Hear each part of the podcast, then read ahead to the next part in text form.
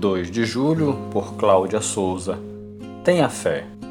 Mas quando reparou no vento, ficou com medo e, começando a afundar, gritou: Senhor, salva-me. Mateus 14, verso 30. Aquela era para ser uma manhã extraordinária. Pedro poderia contar depois para todo mundo: Eu andei sobre as águas, vocês precisavam ver. Mas isso não aconteceu, porque ele teve medo e afundou. Quem nunca viveu uma experiência em que a alegria se transformou em decepção, tristeza e fracasso?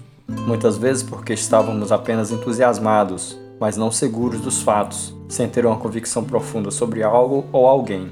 Às vezes no trabalho, na igreja ou na família, criamos expectativas e nos frustramos porque não estamos plenamente confiantes no outro ou em nós mesmos.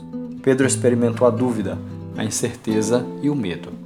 Ele esqueceu-se do que Jesus tinha dito no verso anterior: Venha.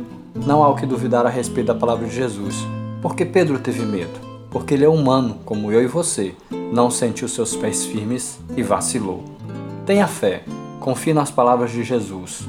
Veja e viva o que Deus fará por você e para você, e depois conte às outras gerações. Talvez você não ande sobre as águas, mas Deus pode fazer infinitamente mais.